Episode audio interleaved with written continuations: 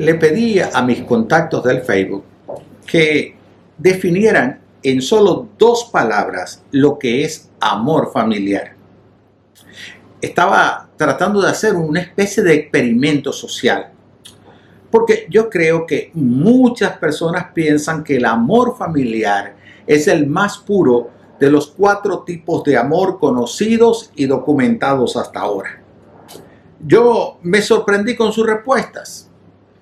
Algunos no respetaron que fueran dos palabras y otros no encontraron la manera de poder definir lo que es amor familiar sin incluir la palabra amor.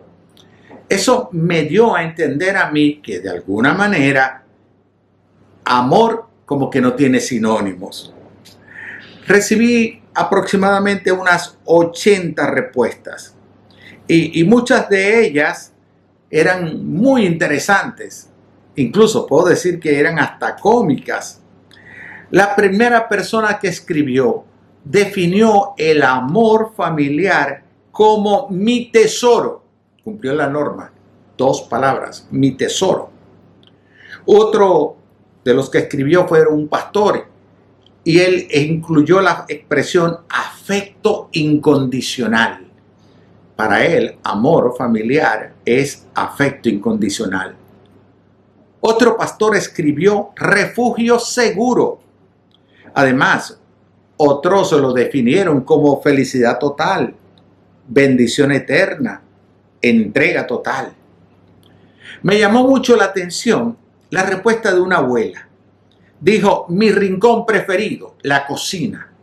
Para ella, amor familiar es estar en su rincón preferido, en la cocina. Pero una esposa joven me dio lo que para mí era lo más, eh, ¿cómo decirlo?, lo más cómico de todas las respuestas. Ella dijo que amor familiar es escuchar esta frase, traje empanadas. La mayor demostración de amor entonces en una familia es traer empanadas. Como ves, no hay una idea clara de lo que es el amor familiar, mucho menos de los otros diferentes tipos de amor. Hoy comenzamos una serie que me atrae mucho. Comenzamos la serie El reto de amar. Así que, dado que estamos en el tiempo del Challenger, vamos a establecer el reto de amar. Y es que la vida se ha convertido como en una suerte de desafíos completos, de desafíos complejos. Y yo me hice la pregunta, ¿por qué no nos retamos a amar? Si la vida está cargada de retos y desafíos, ¿por qué no hacemos el desafío de amar? Si te retas a perder peso, aprender un idioma, aprender a cantar o a ejecutar un instrumento, yo dije, ¿por qué no asumimos el challenger de amar? Comencemos primero por lo más elemental. Definamos los cuatro tipos de amor de los cuales habla la Biblia. El idioma griego, en el cual fue escrito buena parte del Nuevo Testamento, casi todo el Nuevo Testamento, utiliza palabras diferentes para describir el amor. Estas son filia, estorge o estorge, como dicen otros, eros y ágape. Filia, estorge, eros y ágape. Existen otras, pero a razón del estudio y del objetivo de lo que queremos compartir contigo en esta oportunidad, vamos a referirnos solamente a esos cuatro porque engloban las características y las aplicaciones más destacables del amor. Todas describen el mismo sentimiento, pero bajo perspectivas diferentes o aplicaciones diferentes. Hablemos entonces del amor estorge, o estorge, como dicen otros. Se refiere al amor natural, al amor espontáneo, el que existe entre familiares, padres, hijos y hermanos, el que los lleva a tener compromiso mutuo y quererse conocer cada vez más. también se usa para las parejas con un tiempo muy prolongado de relación. El segundo amor del cual habla también la Biblia es el amor eros. Se refiere al amor entre parejas, específicamente ese amor y esa atracción que se suele tener al principio de una relación matrimonial. Puede ser fugaz, pero va acompañado de sexualidad y de atracción. El amor filia es usado para referirse al amor fraternal, el que puede existir entre amigos, compañeros o vecinos. Es un poco más amplio que la amistad, a otro nivel. Denota lealtad, lealtad al punto de dar la vida por el otro, de buscar el bienestar mutuo. Y era usado para describir entre el amor de compañeros de armas de un ejército. El amor filia aborda el intelecto, la personalidad, las emociones. Conlleva admiración mutua y el deseo de compartir por largo tiempo. Y quisiera que prestes atención a este concepto. El amor filia aborda el intelecto, la personalidad y las emociones y conlleva admiración mutua y el deseo de compartir por largo tiempo. El amor ágape es el que denota una, una incondicionalidad, un altruismo. Es un amor totalmente desinteresado, sacrificial. Es el amor que busca el bienestar de la otra persona. Y fue usado por los primeros cristianos para describir el amor de Dios para con la humanidad. Y se usa también para representar el amor que debe tenerse entre los cristianos y de los cristianos para con Dios. Hoy quiero retarte a que conozcas y practiques el amor filial o el amor filia o fileo. Este término griego viene a describir ese poderoso vínculo emocional que se observa en amistades profundas. Es que hay amigos que realmente son más que amigos. Eso es el amor filial. Filial ha sido definido también como la intención de promover el bien común cuando se trabaja en cooperación con otros. Es decir, cuando todo el grupo se integra en una comunidad, cuando se integra en el condominio de un edificio, pero el grupo, más que amigos, busca el bienestar de todos y se socorren unos a otros. Ese es un amor filia. Filia es el amor que es más común y más general que aparece en las escrituras, en la palabra de Dios. Es el amor que abarca el amor al prójimo, el cuidado, el respeto, la compasión por las personas más necesitadas. Ese es el tipo de amor del cual el Señor indagó en Pedro luego de la resurrección. Pedro había negado al Señor tres veces, justo antes de que el Señor muriera, justo cuando el Señor está experimentando la soledad. Le preguntan que si lo conocía y él, no, no, no, yo no. del Señor no sé nada. Y lo había negado tres veces. Ahora, luego de la resurrección, el Señor se le presenta a sus discípulos. Y delante de ellos le pregunta a Pedro, ¿me amas Pedro? Ahora le hace la pregunta tres veces. Tres veces. Cuando Pedro le responde afirmativamente a Jesús su pregunta, el apóstol utilizó la palabra fileo que es utilizada para decir que amas a algún amigo o familiar de un amor fraternal, de un amor extraordinario. Cuando Pedro le dice al Señor que lo amaba, le está hablando de un amor fraternal extraordinario. Quería decirle al Señor que su amor para con él era un amor que se iba a caracterizar por la fidelidad y el compromiso. Y esa es una de las características del amor fileo. Fidelidad y compromiso. Eso diferencia en buena medida de los otros tipos de amor. Fidelidad y compromiso. En esta etapa de su vida, Pedro le demostró al Señor su fidelidad y también su compromiso.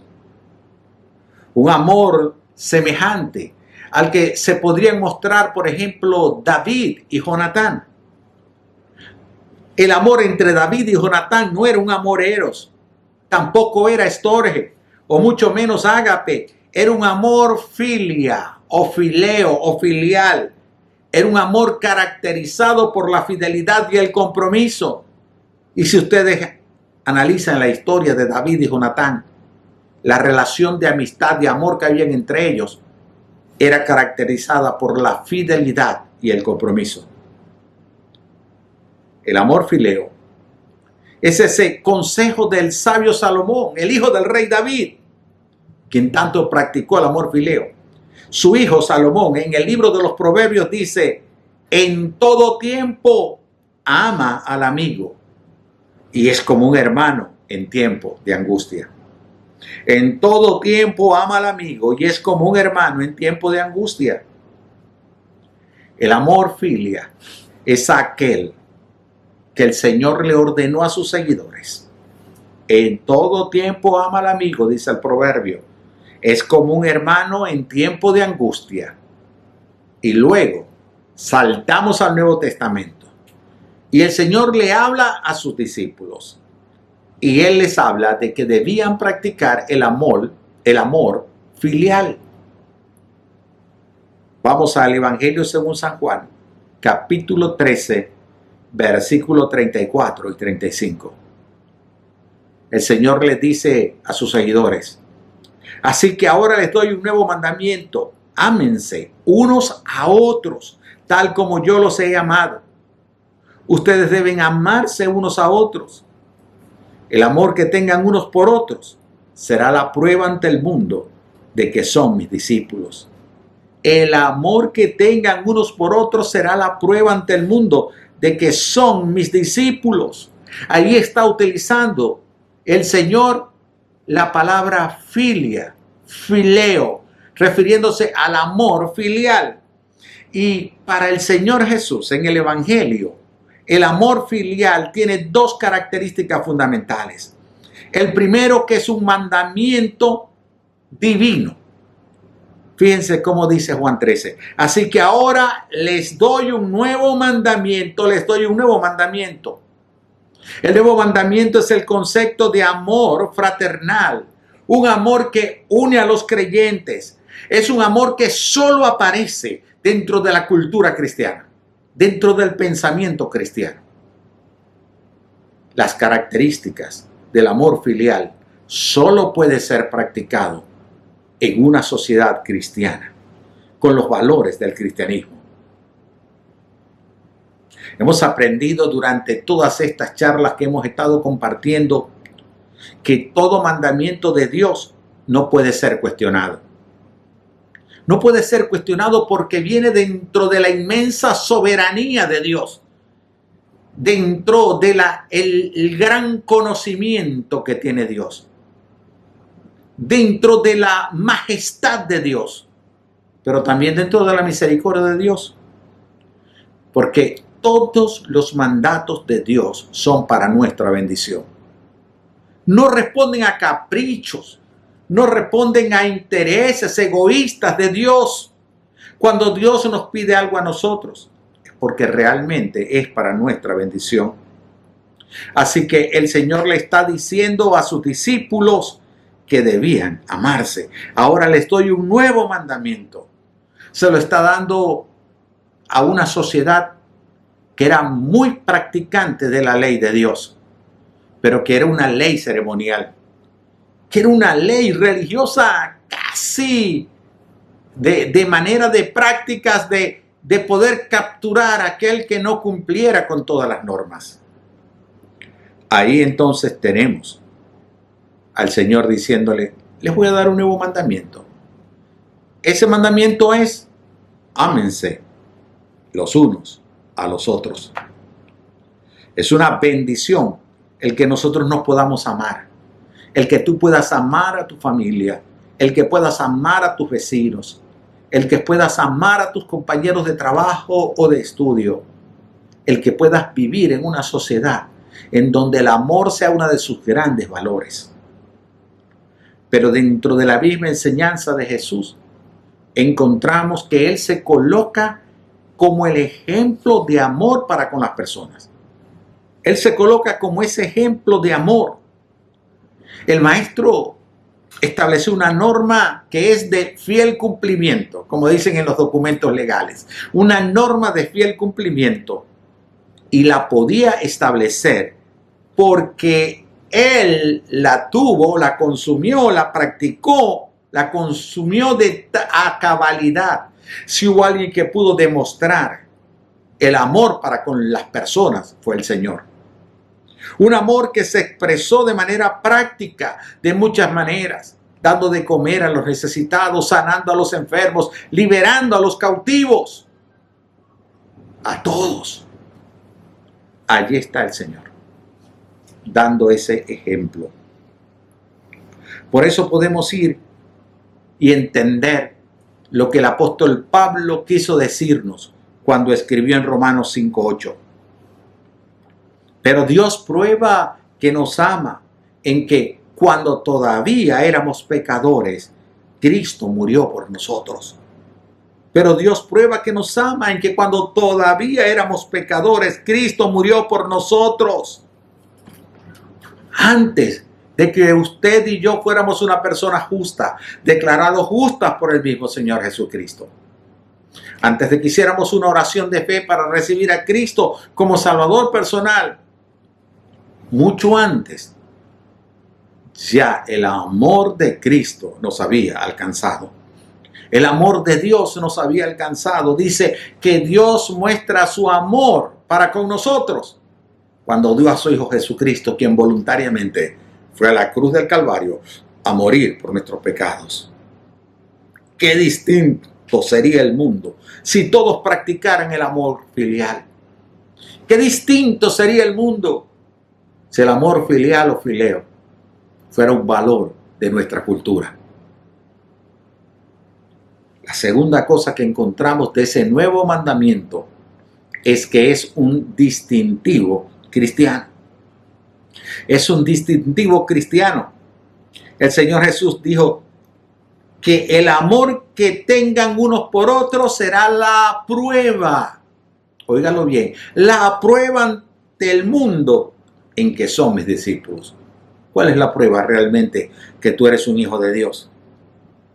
Si amas a las otras personas. El amor filial es lo que demanda el Señor y Él se puso de ejemplo.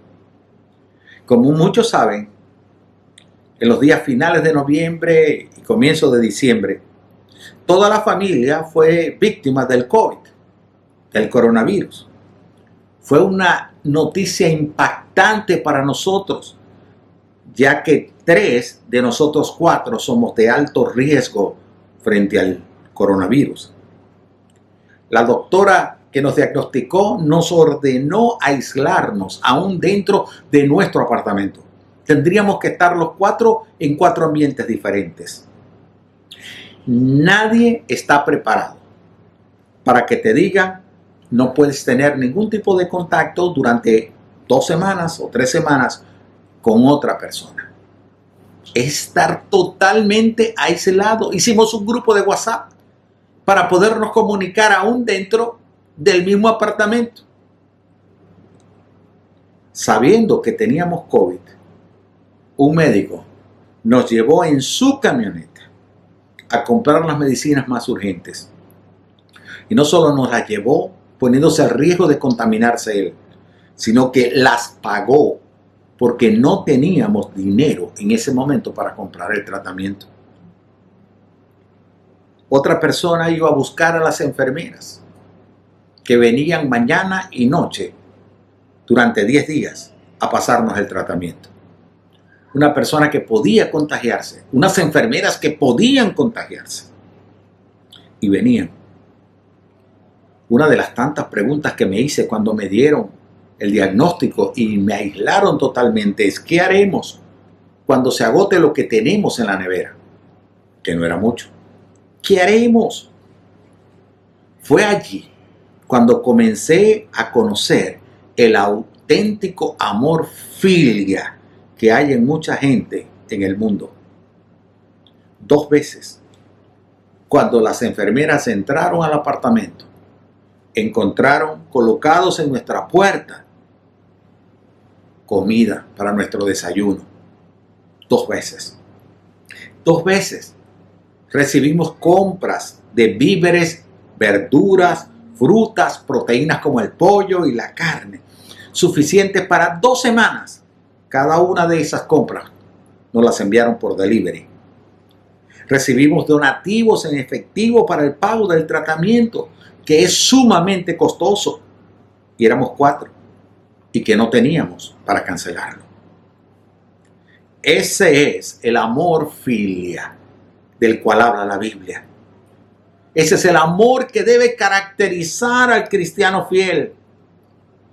Filia es el tipo de amor íntimo en la Biblia que la mayoría de los cristianos practican unos hacia otros. Filia es ese término griego que va a describir el poderoso vínculo emocional que se observa en las amistades profundas. Cuando hay amistades que realmente son amistades de años profundas, que se quieren como hermanos, ese es el amor filia. Describe un vínculo emocional. Pero lo más trascendente de ese nuevo mandamiento, de amarnos en el amor filia, es que el Señor Jesús dice, la gente no conocerá a Cristo si no percibe el amor entre los hijos de Dios. La gente no puede, no va a percibir a Cristo si no ve el amor que deben practicarse entre sus hijos. La prueba de que eres un hijo de Dios no son las cosas que dejas de hacer. No es lo que tú crees. No es a la iglesia en la cual tú asistes o te congregas. Tampoco es la cantidad de doctrina de Biblia que tú conoces o memorizas. El Señor enseñó, el amor que nos tengamos entre nosotros será la prueba ante el mundo de que somos sus discípulos. Esa es la prueba. Si nos amamos, la gente conocerá a Cristo.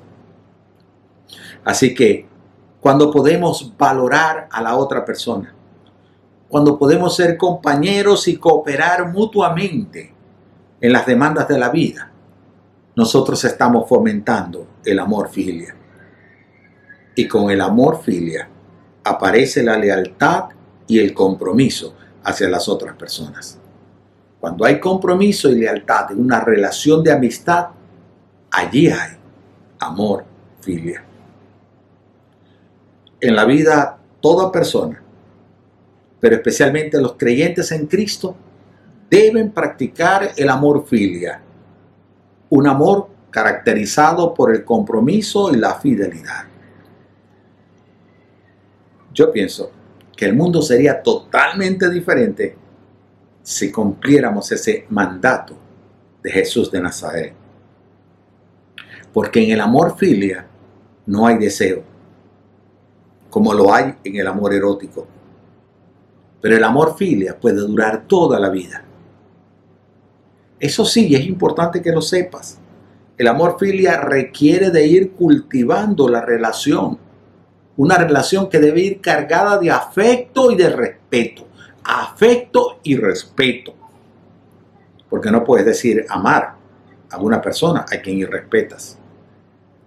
Así que a medida que vamos compartiendo el tiempo, y vamos compartiendo las experiencias con las personas, nuestro amor nuestra admiración, nuestro respeto va a ir creciendo para con esa persona. Cuatro tipos de amor. Hoy el reto es de amar. El reto es de amar con el amor filia.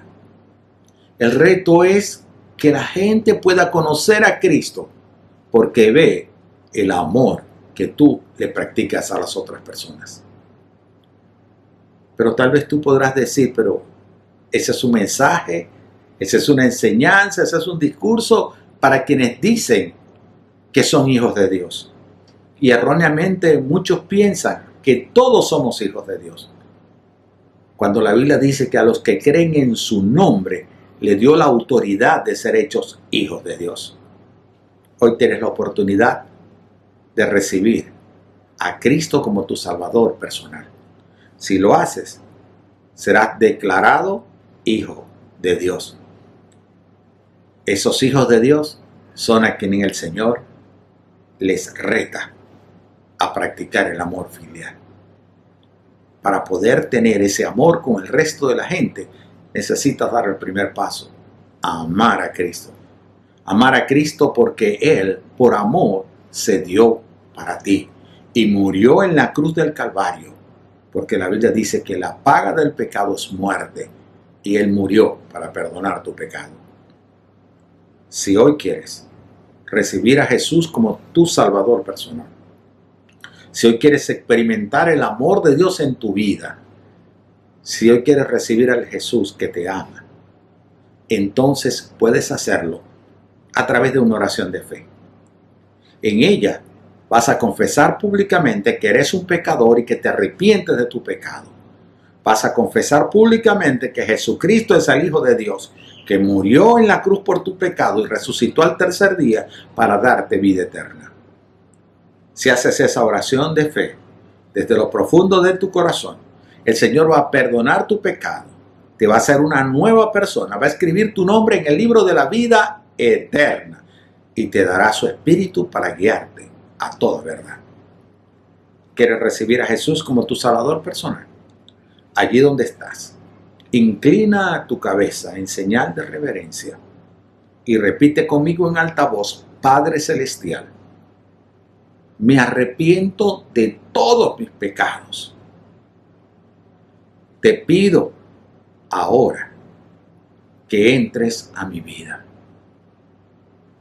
Reconozco públicamente que Jesucristo es el Hijo de Dios,